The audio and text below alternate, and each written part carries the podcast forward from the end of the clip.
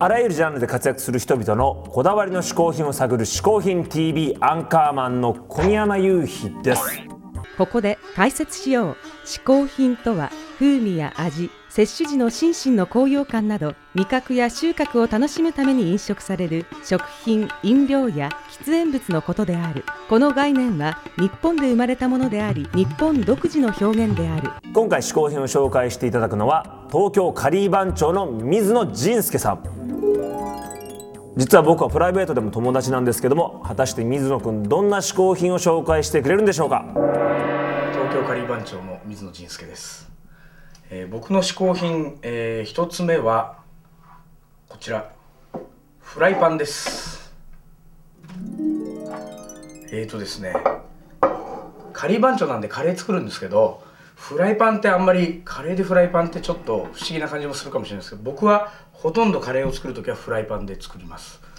で、えー僕が気に入ってるのはこのフライパン。これがですねちょっと形もかっこよくてデザインも良くて使い勝手もすごいグリップもすごい握りやすい。ということで、えーこのシリーズのフライパンは、えー鍋も含めてすごいたくさん持ってます。でただ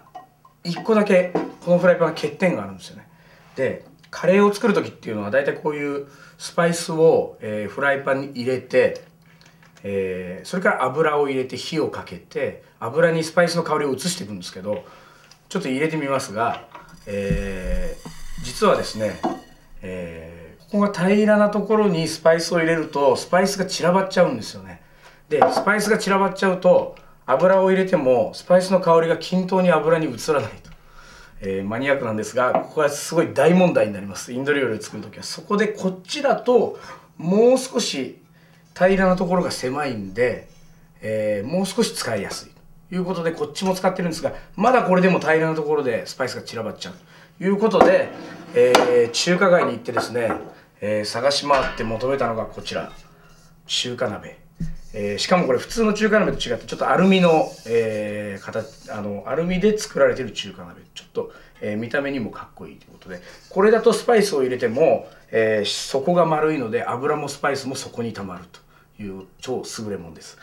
そしてそしてですね、えー実は、えー今年インドに行ってきた時にインドで発見したのがこのケララ州の鍋ですね。このケララ州の鍋はですねえーインド、えー南の地方のケララ州というところで料理人がみんな使ってる鍋。実は、えー五徳のように、えー足がちゃんとついていて、えー中は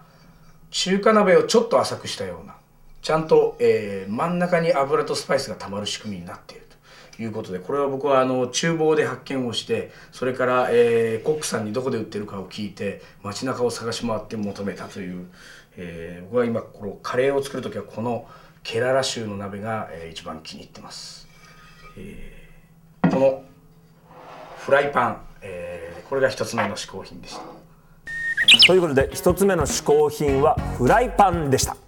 カレーといえばゆうきくん、この BGM はあれじゃないですか？およく気づいてくれましたホフディランアルバム「遠距離恋愛は続いた」から「東京カレーライフ」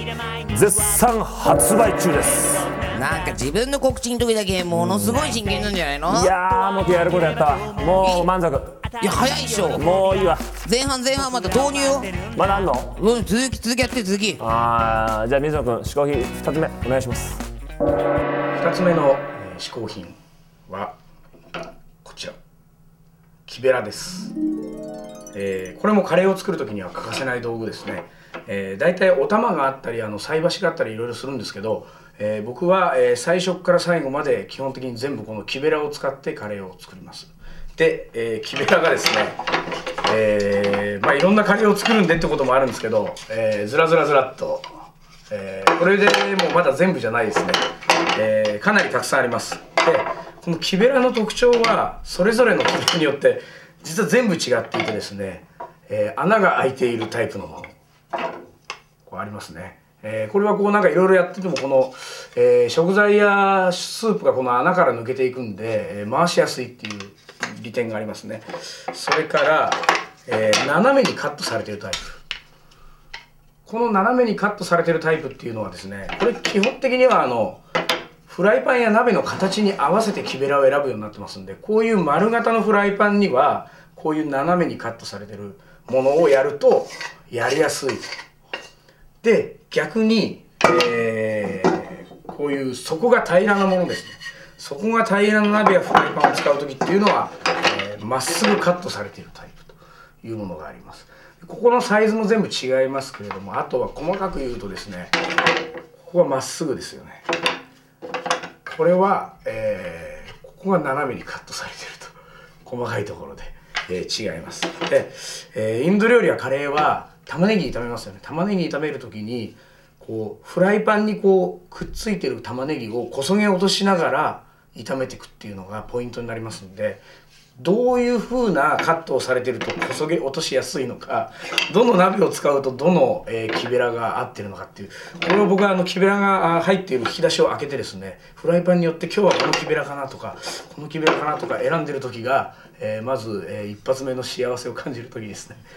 それから仮番長のイベントで100人分とか200人分とか作る時はこう大きな寸胴を使いますその場合はこの木べらを使ってると、えー手が熱くなってしまうのでこういう長いやつがあるということでこれだとまあこう持ってこうかき混ぜてると、えー鍋の上に手が出るんでもう使いやすいというものになります、えーおそらく木べらはですね、えーこれから先もじゃんじゃんじゃんじゃん増えていくものと思いますが、えー僕の大切な嗜好品になります。2つ目の嗜好品は木べらでした。カレーといえばインド、インド人もびっくりってよく言うけど実際インド人がびっくりすることってなんだろうね。あーなんだろうな、ガンジス川の河原で金八先生のオープニング撮影とか。これはびっくりするよねびっくりするよな。武田鉄矢サドゥーと間違えられたりして。サドゥーでもないのにあの髪型ということにびっくりするかもね。びっくりするよな。あとトラック運転してたら突然武田鉄矢が目の前に飛び出してきたら。びっくりするよな。あとあと武田鉄矢がまんま自分のプロフィールをタイトルにした「俺は大型お羊座」っていうドラマに出てたのも。あのたった9回で終わった幻のドラマ共演木村和也びっくりするよな